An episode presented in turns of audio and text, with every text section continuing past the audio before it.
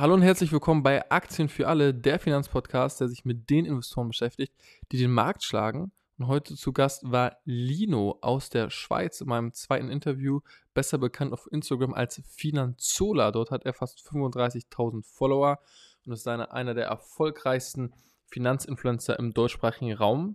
Er investiert seit acht Jahren, also seit er, seit er 14 ist, er ist jetzt nämlich erst äh, junge 22 Jahre alt, was ihn nicht davon abhält, ähm, sehr erfolgreich zu sein mit seinen Investments in den letzten beiden Jahren. Natürlich auch geschuldet ähm, auf, aufgrund von starken Makrobedingungen ähm, über 20 Prozent im Jahr erzielt und ähm, hat in der Zeit eine Menge gelernt. Und diese Learnings, die Erfolge, die Niederlagen, aber auch wie er Aktien analysiert und ähm, was er aktuell im Portfolio besonders hochgewichtet hat, das erfährt man in diesem Podcast. Ich glaube, hier ist wirklich für jeden was dabei. Los geht's.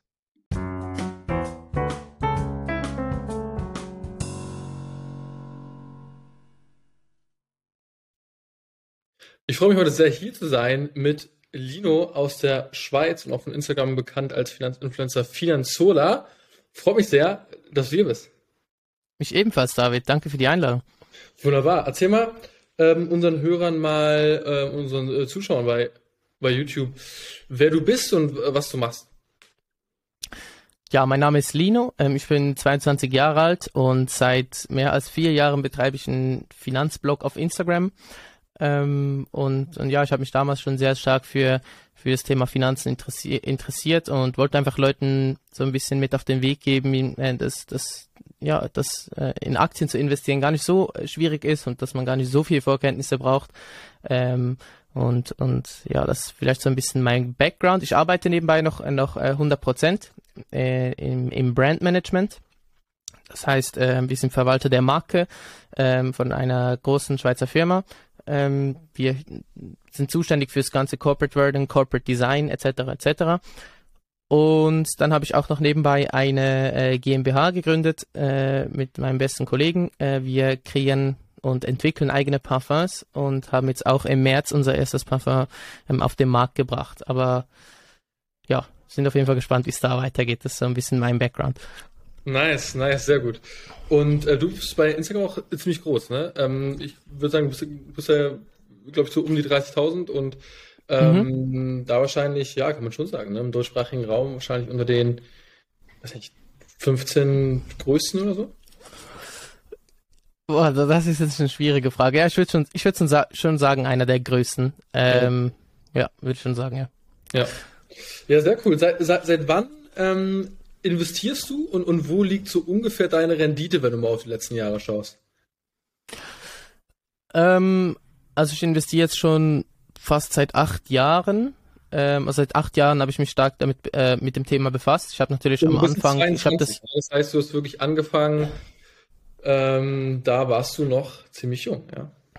Ja, also ich habe das muss ich sagen, das erste Jahr noch nicht äh, real investiert, sondern ich habe einfach gedacht, hey, okay, ich interessiere mich für das Thema, habe einige Bücher gelesen ähm, und und und auch in sehr vielen Büchern ist halt dann auch gestanden. Äh, in der Praxis lernst du dann schlussendlich ähm, äh, ja, das meiste und das Wichtigste.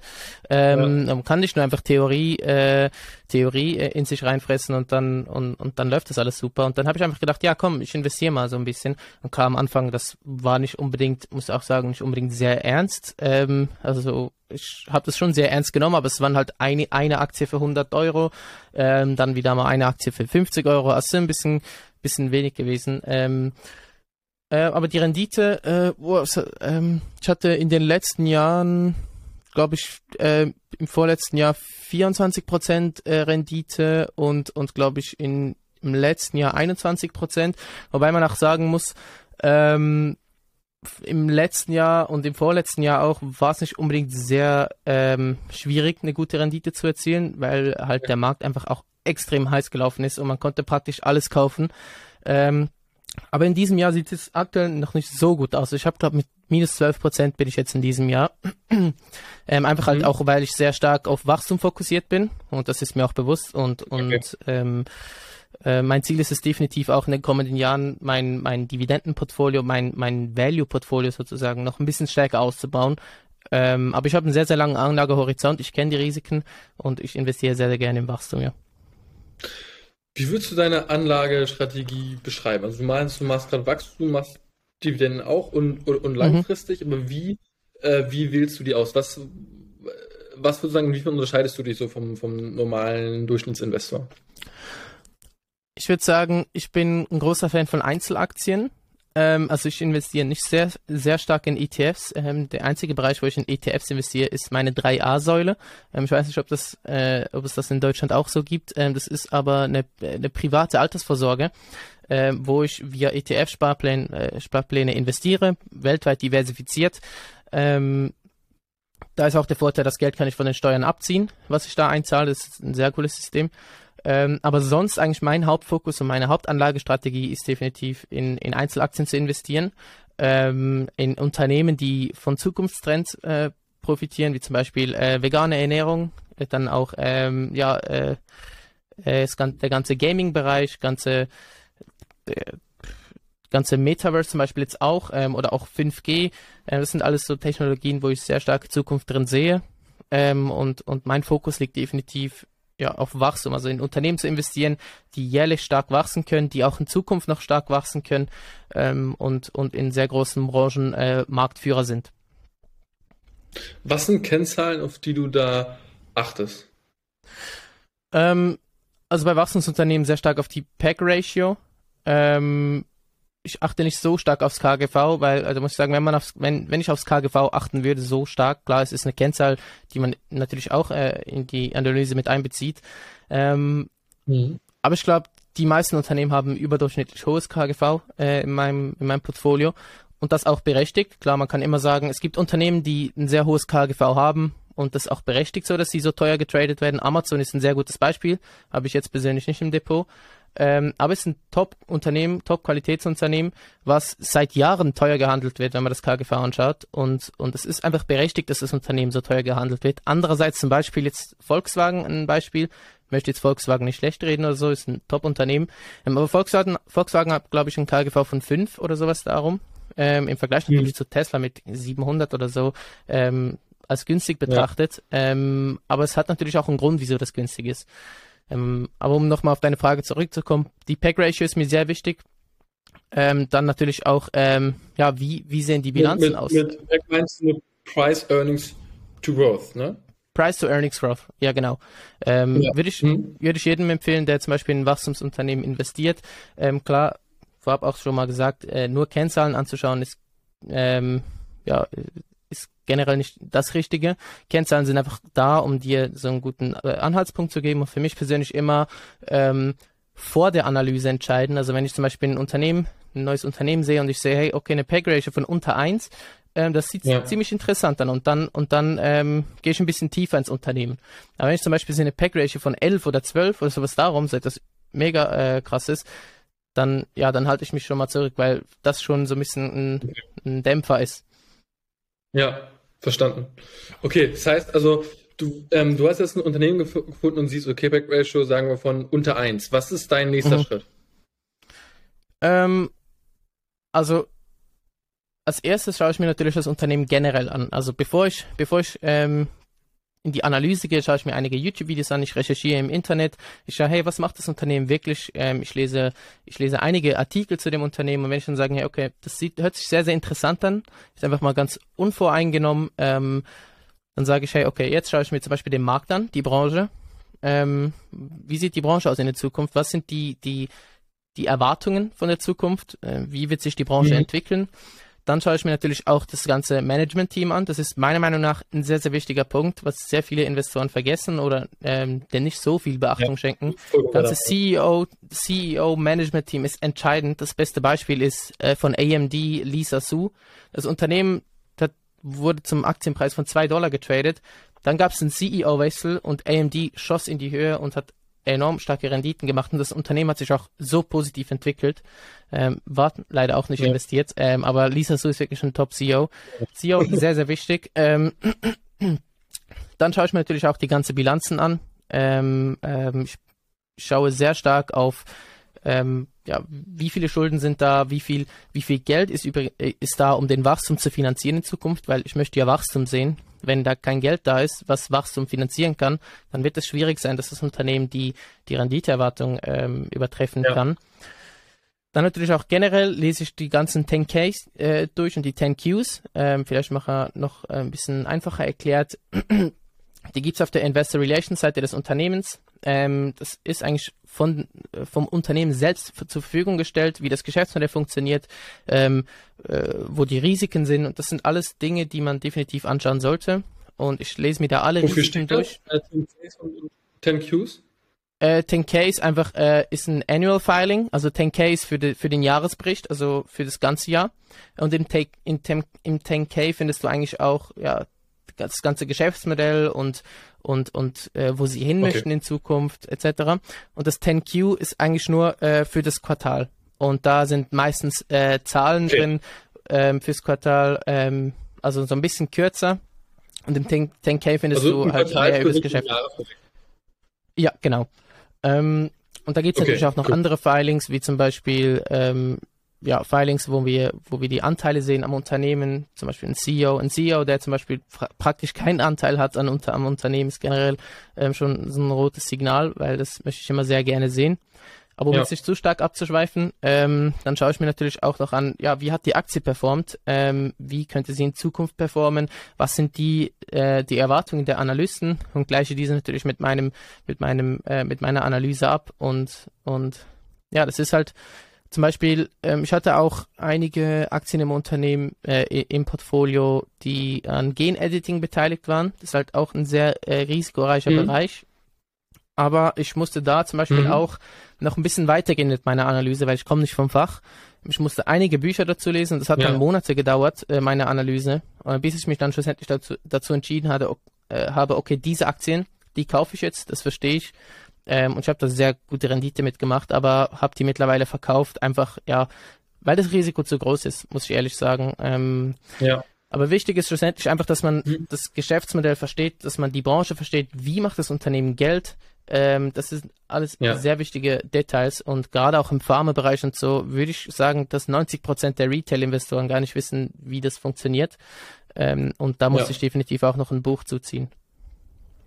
Ja, okay. Wie, wie, wie, viel Zeit investierst du dann, wenn du sagst, okay, du investierst hauptsächlich in Einzelaktien, bevor du ein Investment tätigst? Wie, wie viel Zeit steckt mhm. nur eine Analyse von einem Unternehmen? Eine Analyse. Kommt natürlich immer drauf an. Also ähm, meine Expertise ist definitiv im Tech-Bereich. Ähm, da kenne ich, kenn ich mich sehr gut aus. Da kann ich äh, eine Aktie auch schneller analysieren. Aber jetzt gerade auch im, im, im Pharma-Bereich, äh, wo ich sehr wenig investiere. Aber wenn ich eine Aktie analysiere, dann kann das schon gut einen Monat, zwei dauern. Maximum, würde ich mal sagen. Mhm. Ähm, aber jetzt zum Beispiel, mhm. wenn ich eine Adobe analysiere oder, oder eine Salesforce, mhm. wo für mich das Geschäftsmodell mhm. einfach zu verstehen ist, dann denke ich zwei bis vier Wochen. Mhm. Okay, okay. Und dann zwei bis vier Wochen, mhm. dann bist du quasi jeden zweiten Tag da dran oder wie viele Stunden sind das ungefähr? Das ist eine gute Frage. Ähm, also äh, reden wir so von Pi mal Daumen, so 10 Stunden oder sind das schon 30? Für eine ausführliche Aktienanalyse würde ich schon sagen mehr als 10. Ähm, und jetzt für eine Salesforce mhm. oh, äh, würde ich sagen, ich hätte ja, ich hätte, ich hätte gut vielleicht zwei Arbeits zwei volle Arbeitstage oder zwei bis drei volle Arbeitstage für okay. ein einfaches Geschäftsmodell. Ja. Okay. Okay, cool, verstanden. Was sind, was sind gerade so deine ähm, fünf größten Positionen? Worauf bist du gerade so besonders bullish? Ja, da muss ich, da muss ich kurz spicken. Ähm, das hat sich einiges, einiges getan. Ja, ähm, also die, die fünf größten ähm, die größte Position ist äh, Meta Platforms, ähm, also ex-Facebook. Äh, bin ich sehr bullish. Mhm. Äh, muss auch sagen, Was die waren da so bullish? Weil das ist ja gerade so, ne, ist ja sehr umstritten, so der Case. Ja, da hast du welche gerade, die sagen, viel zu günstig und andere sagen, komm, äh, weg damit. Was ist da deine, mhm. deine These? Ja, ähm, Meta Platforms gehört praktisch die, die ganze, das ganze soziale Netzwerk also Instagram, Facebook, das sind Milliarden von Nutzern täglich, die in dem Facebook-Ökosystem sind. Und das ist einfach eine enorme Macht, mhm. die meiner Meinung nach sehr stark unterschätzt wird, ähm, weil ja sie einfach extrem viele Daten haben, extrem extrem präzise diese Daten analysieren können und gerade auch in Zukunft im Metaverse, klar, das ist jetzt zum Beispiel so ein bisschen umstritten ähm, und, und äh, Meta verbrennt auch über drei Milliarden Cash im Quartal für das Metaverse und das ist auch etwas, was ja zum Abverkauf geführt hat ähm, berechtigt, muss ich auch sagen, äh, weil viele verstehen das nicht. Aber generell würde ich sagen, ganze Social Media, das wird nicht weggehen in Zukunft. Und klar, TikTok ist auch eine größere mhm. Konkurrenz geworden in den letzten Monaten, muss man auch dazu mhm. sagen, hat auch Mark Zuckerberg gesagt. Ähm, aber ich meine, Instagram, Facebook, das ent entwickelt sich so stark weiter. Und, und Facebook sehen viele immer so als, äh, ja, das ist ja ausgestorben, ähm, das braucht niemand mehr. Aber Facebook ist halt viel mehr als einfach nur das, die Plattform für das für die private Nutzung, sondern das ganze Facebook Commerce, Facebook für Unternehmen ähm, und, und, und auch WhatsApp in Zukunft wird meiner Meinung nach äh, äh, enorm große Chancen äh, bieten, um, um, um, um ja coole Dinge damit zu machen, also das ganze Ökosystem zu verknüpfen und dann halt vielleicht auch im Metaverse zu, zu etablieren. Und ich sehe in, in mehreren Plattformen sehr, sehr große Chancen und muss sagen, ich habe meine Position auch verdoppelt gehabt. Ähm, seit dem starken Abverkauf und ich glaube sehr stark an Mark Zuckerberg. Okay. Okay, das heißt aber, ähm, die machen auch quasi die vielen Fake-Accounts bei Instagram und da quasi das, äh, ah. ich habe auch gelesen, die, die Usage bei den jüngeren Leuten ähm, lässt auch nach und die wandert immer mehr zu TikTok ab. Also das sind so mhm. zwei Trends, wo ich sagen würde, okay, wie, also wenn, wenn viele User, die noch auf der Plattform sind, gar keine echten User sind und zeitgleich sieht man, die neuen User, die hinzukommen, gehen eher auf TikTok, das ist was, was mich eher kritisch machen würde. Was, was, was ist dein mhm. Take darauf? Also Facebook misst ja die Daily Active Users. Ähm, also das, das sind gar nicht so Fake-Accounts oder so mit einbezogen, außer sie sind jetzt zum Beispiel täglich aktiv, ja. ähm, was sie meistens nicht sind. Also es sind wirklich reale Leute, ähm, von die meisten sind reale Leute. Und klar, man muss halt auch sagen, TikTok ist definitiv eine größere Konkurrenz und TikTok ist auch, äh, ich meine, wenn ich zum, wenn ich zum Beispiel äh, unterhalten werden möchte, dann gehe ich nicht auf Instagram, dann gehe ich nicht auf Facebook, dann gehe ich auf TikTok. Ist einfach so, weil es halt ja. viel äh, sagen wir mal so, viel frecher gemacht, ähm, weil sie den User richtig ja. in die App reinziehen. Ähm, und ja. das merke ich auch bei mir selber, wenn ich so durch TikTok äh, durchscrolle, nach 20, 30 Minuten, oh shit, bin ich so eine halbe Stunde auf TikTok. Ähm, ja. Man ist, man hat, äh, man hat konstant diese, ja, diese, diese Reizüberflutung. Ähm, und wenn ich aber was, was Informatives sehen möchte, wenn ich sehen möchte, was machen meine Freunde, was machen meine Kollegen, dann ist es Facebook oder Instagram. Und ich denke, das ja, wird in Zukunft auch so bleiben. Und das ist auch die Vision von, von Facebook oder von, von Mark Zuckerberg. Uh, we connect people. Ähm, einfach, dass Leute ähm, ja, über das Internet miteinander verbunden sind. Und das ist, da ist TikTok äh, gar keine Konkurrenz, meiner Meinung nach. Und das wird, da wird Facebook auch in Zukunft mhm. noch äh, massiv profitieren. Okay. Okay, cool. Was sind, äh, was, was, was sind so Nummer zwei und Nummer drei bei dir im, im Portfolio? Nummer zwei ist Tesla. Ähm, ist auch mhm. ja, ein, ein absolutes Hammerunternehmen. Ist auch aktuell der Bestperformer in meinem Portfolio, glaube was 200 Prozent im Plus. Ähm, ja, mhm. äh, ein, einfach ein unglaubliches Unternehmen. Oh, die sind ja gerade bewertet wie quasi, die sind bewertet wie die Hälfte des globalen Automobilmarktes, glaube ich, ne? oder 48 äh, Prozent circa. Ja, ähm, mehr. Wie, wie, glaubst du, wachsen die, wachsen die da noch rein in die, in die, also glaubst du wirklich, jedes zweite Auto wird von, von, von ihnen kommen, von Tesla? Nein, das denke ich nicht. Ähm, einfach weil auch der, weil auch der, der Druck von China sehr stark ist. Also China macht auch sehr starke ähm, mhm äh, zum Beispiel Li Auto, zum Beispiel Nio, zum Beispiel Xpeng, das sind alles sehr starke Marken, die auch jetzt nach äh, Europa expandieren, also ja. teilweise davon. Auch Polestar zum Beispiel sind sehr, sehr gute Marken. Aber man muss einfach sagen, auch Tesla hat die beste Margen auf den, auf, auf den Autos und, und Tesla ist für mich kein Autokonzern. Ähm, Tesla ist für mich ein kompletter Energiekonzern. Ich meine, die ganze Kombination mit, mit SpaceX, mit Starlink, mit, mit, mit Tesla wird enorm große, äh, enorm große Chancen ergeben und da kann einfach kein Unternehmen mithalten. Ähm, und ich arbeite selber ähm, äh, in der Autobranche zum Teil. Ähm, ähm, mhm. und zwar stark mit dem Volkswagen-Konzern. Und ähm, ich muss einfach sagen, ich sehe halt immer mhm. wie Tesla so stark im Vorteil ist. Und klar, sie ist, die Aktie ist sehr teuer bewertet, ähm, aber ich muss ehrlich sagen, ähm, ich würde die Aktie eher kaufen als verkaufen zum aktuellen Preis, weil ich einfach auch, ja, Tesla äh, noch größer sehe in Zukunft. Und für einige mag das definitiv äh, ein bisschen abwegig klingen, ähm, aber für mich, für mich ist halt Tesla kein reiner Automobilkonzern, sondern ein komplettes Energieökosystem. Ähm, und, und ich denke, da wird in Zukunft definitiv noch mehr möglich sein ähm, als die aktuelle Marktkapitalisierung. Okay, cool. Und Nummer drei? Nummer drei ist Palantir. Ähm, habe ich auch in den vergangenen Wochen sehr stark nachgekauft. Also die war mal eine meiner kleinsten Positionen und mittlerweile ist sie eine der größten. Ähm, beim Palantir äh, ist mein bullischer Case einfach, das Unternehmen hat auch einen enorm großer Vorsprung. Ist für mich sozusagen, das ist vielleicht ein bisschen schwierig, das sozusagen, ähm, aber für mich so, ein, so eine Tesla. Ähm, einfach weil das Unternehmen enorm große Vorsprünge hat gegenüber anderen Big Data Unternehmen. Ähm, und, und Palantir ähm, hat ja Foundry, Palantir hat Apollo und Palantir hat ähm, äh, Gotham. Ähm, Foundry ist ja für Unternehmen, also zum Beispiel um, um, um Prozesse Jetzt zu verbessern. Noch mal ganz kurz, was, was sie machen. Ähm, Palantir selber. Mhm. Äh, Palantir ist ein Big Data Unternehmen, also sie analysieren Datenmengen äh, und versuchen ähm, zum Beispiel Geschehnisse vorherzusagen ähm, oder Prozesse zu verbessern und Entscheidungen ähm, äh, zu, zu erleichtern für Unternehmen. Zum Beispiel ein sehr gutes Beispiel, Airbus ist Kunde von, von Palantir. Äh, wenn Sie zum Beispiel ein Flugzeug herstellen möchten, dann fragen Sie sich natürlich, hey, wie können wir das verbessern? Welche, welche Materialien können wir verwenden? Ähm, wie können wir zum Beispiel noch mehr Kosten einsparen? Und Palantir ähm, bietet diese Plattform, also Foundry, wo all diese Daten analysiert, die sie haben, die sie über Jahre hin gesammelt haben, ähm, und, und kann dem Unternehmen so darlegen, hey, okay, äh, die, diese Möglichkeiten hast du, das sind die Vor- und Nachteile, ähm, das wird diese Auswirkungen haben. Das sind alles ja, Denkansätze, die der Mensch gar nicht haben kann. Das sind rationale Denkansätze. Ähm, und ich sehe gerade auch im Corporate-Bereich sehr, sehr große Chancen für Palantir, einfach weil Palantir in Zukunft meiner Meinung nach ein Muss sein wird für Unternehmen, die, die von Big Data profitieren möchten. Und das möchten immer mehr Unternehmen und das müssen auch immer mehr Unternehmen, weil du sonst einfach nicht mehr konkurrenzfähig bist, weil Daten extrem wertvoll sind. Ähm, und ich verstehe Leute, wo Probleme haben mit, mit ihren Daten und sagen, hey, okay, das ist ja wieder so ein Facebook-Konzern. Äh, Konzern.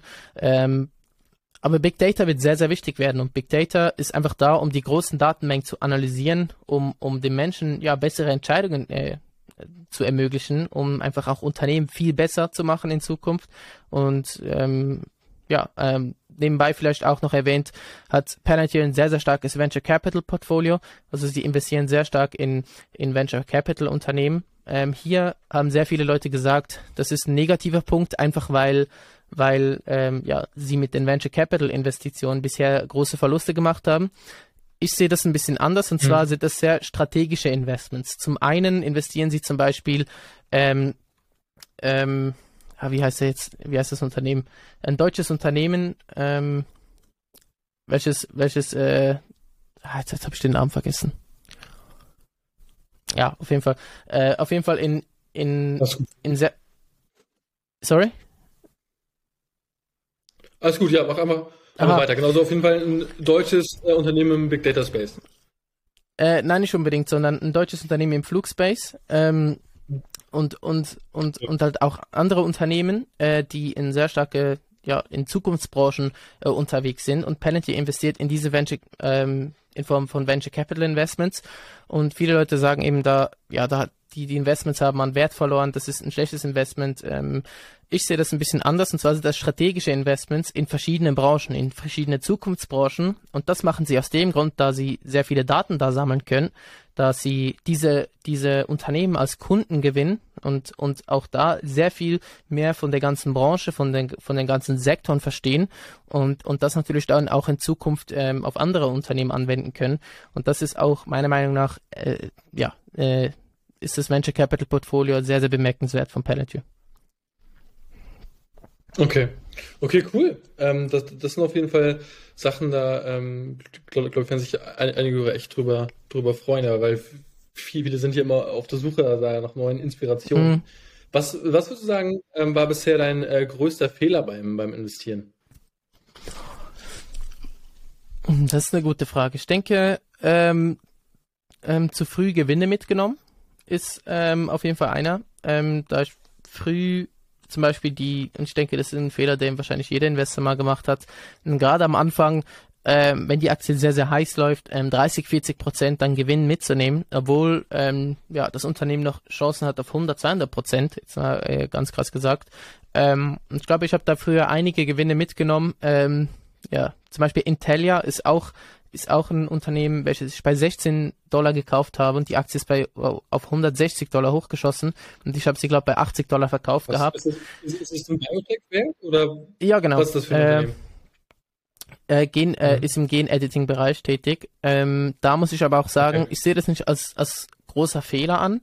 Einfach aus dem Grund, da ich mich dazu entschieden habe, mein Portfolio umzustrukturieren und zu sagen, hey, okay, ähm, jetzt in Einzelaktien in dem Gen-Editing-Bereich ist mir ein bisschen zu heikel, weil es einfach so viele Konkurrenz, äh, so viel Konkurrenz gibt ähm, und das Unternehmen auch sehr viel Geld verliert. Und habe ich gesagt, ich nehme einfach mal die 300% Gewinn mit.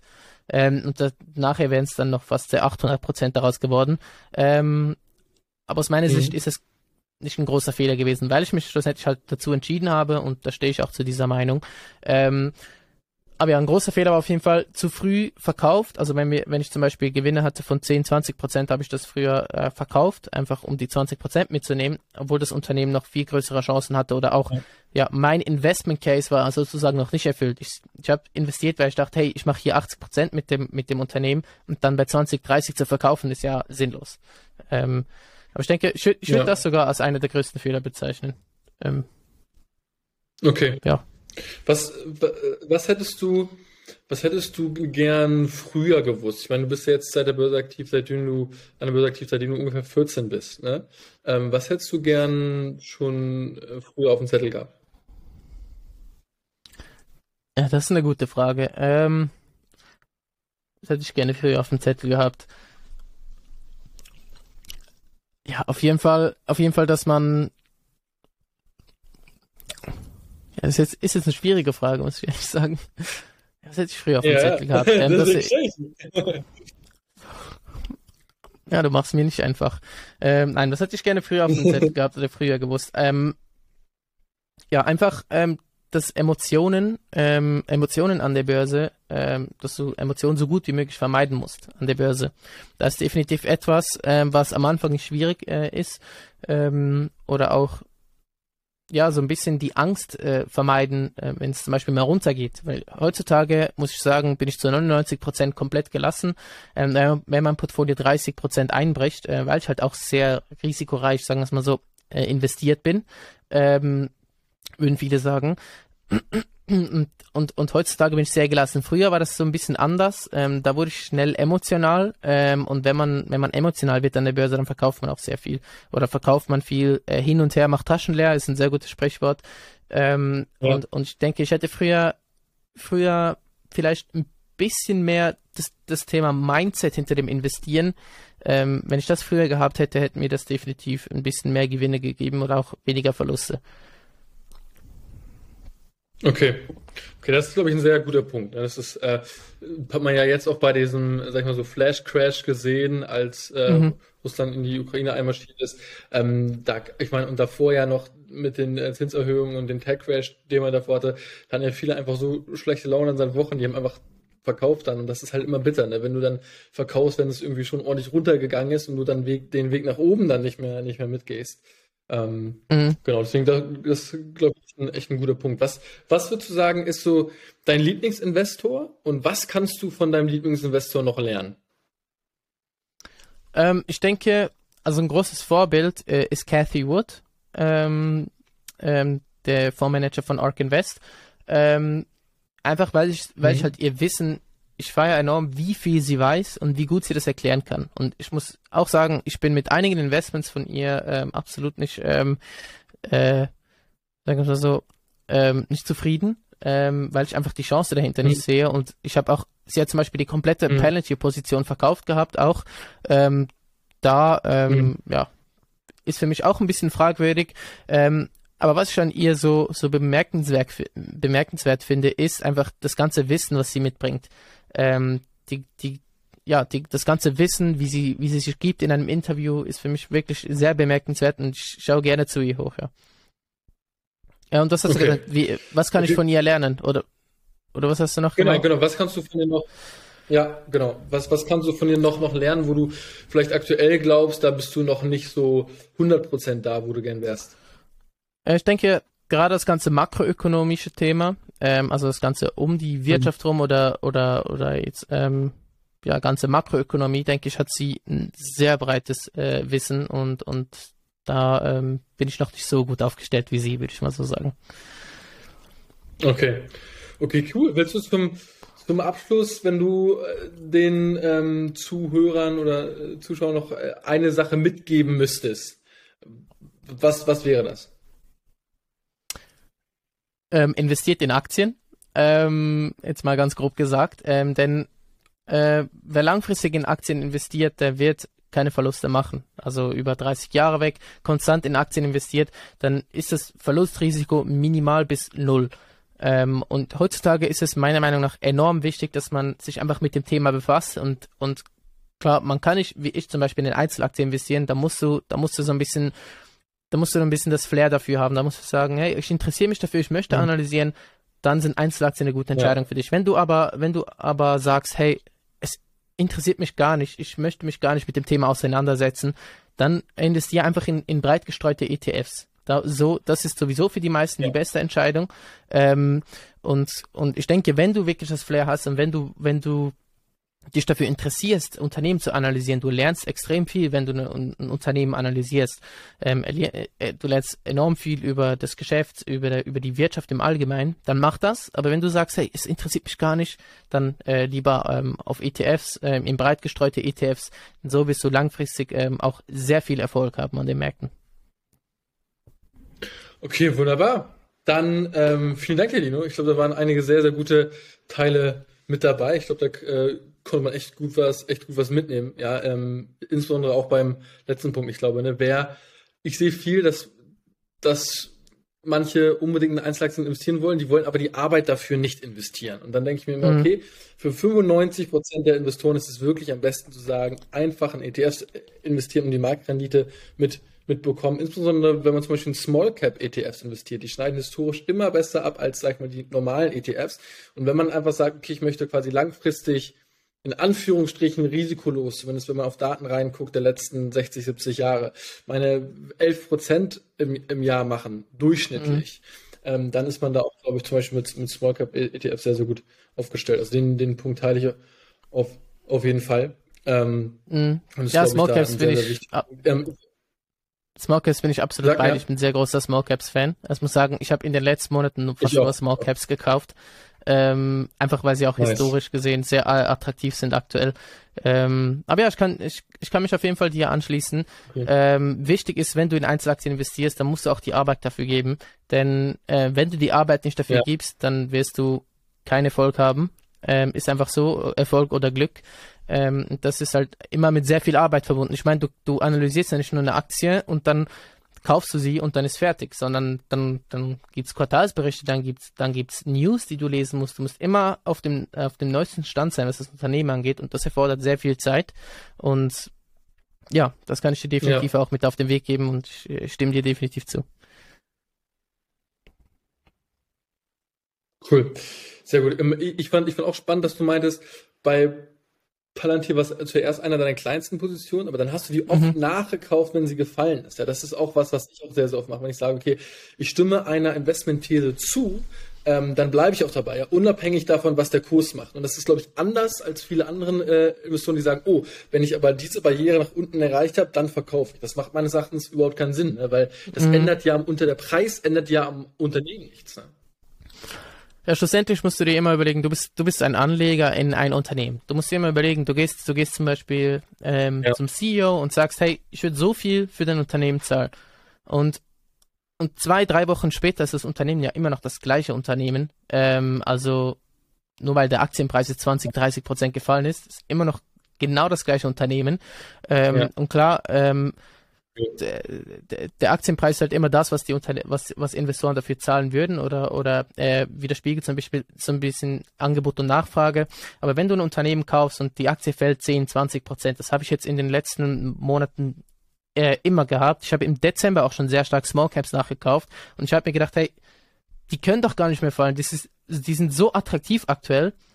Und es ist passiert, die sind weiter 10, 20 Prozent gefallen und ich habe nachgekauft, nachgekauft ja. und sind wieder gefallen. Ja. Ähm, aber ich persönlich sehe halt im Unternehmen, jetzt gerade zum Beispiel Corsair Gaming ist ein gutes Beispiel, äh, bin ich auch sehr stark investiert. Mhm.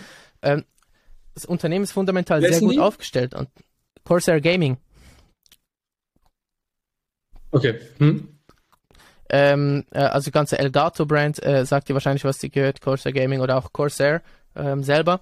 Ja. Ähm, ja, das Unternehmen ist halt immer noch das gleiche, ob die Aktie jetzt 10, 20 Prozent gefallen ist. Klar, das Unternehmen hat vielleicht einige, einige Probleme mit, mit, mit Lieferketten. Klar, das darf man nicht ähm, vergessen.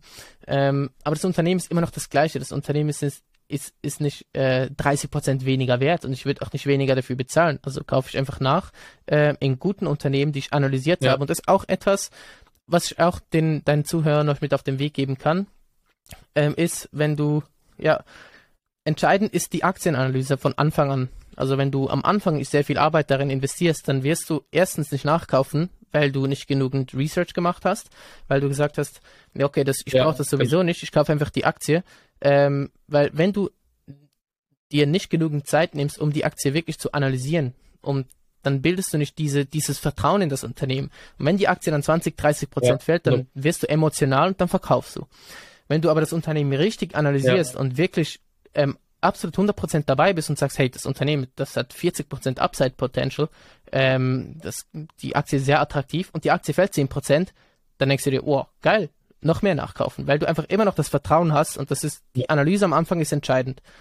Ja, um das noch so abzurunden. Ganz genau. Ja, finde find ich ein sehr, sehr guter Punkt, ein sehr, sehr guter Abschluss. Äh, wunderbar, dir vielen lieben Dank. Ich glaube, hier waren, wie gesagt, viele äh, Top-Sachen mit dabei.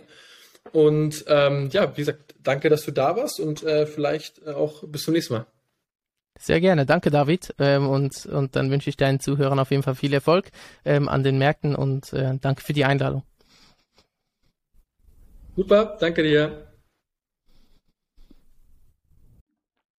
Das war die Folge mit Lino hier bei Aktien für alle. Und wenn dir die Folge gefallen hat, dann äh, folge gern dem Podcast und bewerte ihn auch gern. Und wenn du jetzt noch mehr lernen möchtest über Investieren, egal ob das jetzt ist Aktien oder Krypto, dann ähm, habe ich gute News für dich, denn ich habe nämlich einen kostenlosen WhatsApp-Newsletter und dort ähm, schreibe ich pro Woche zwei Artikel genau zu diesen Themen Bisher habe ich eine Performance in 2022 von knapp 30 Prozent, während die Indizes hier etwas suboptimal laufen. Und wie ich das mache und wie ich über die Börse und Investieren nachdenke, ähm, darüber erzähle ich genau in diesem kostenlosen WhatsApp-Newsletter. Und wie kommst du da rein?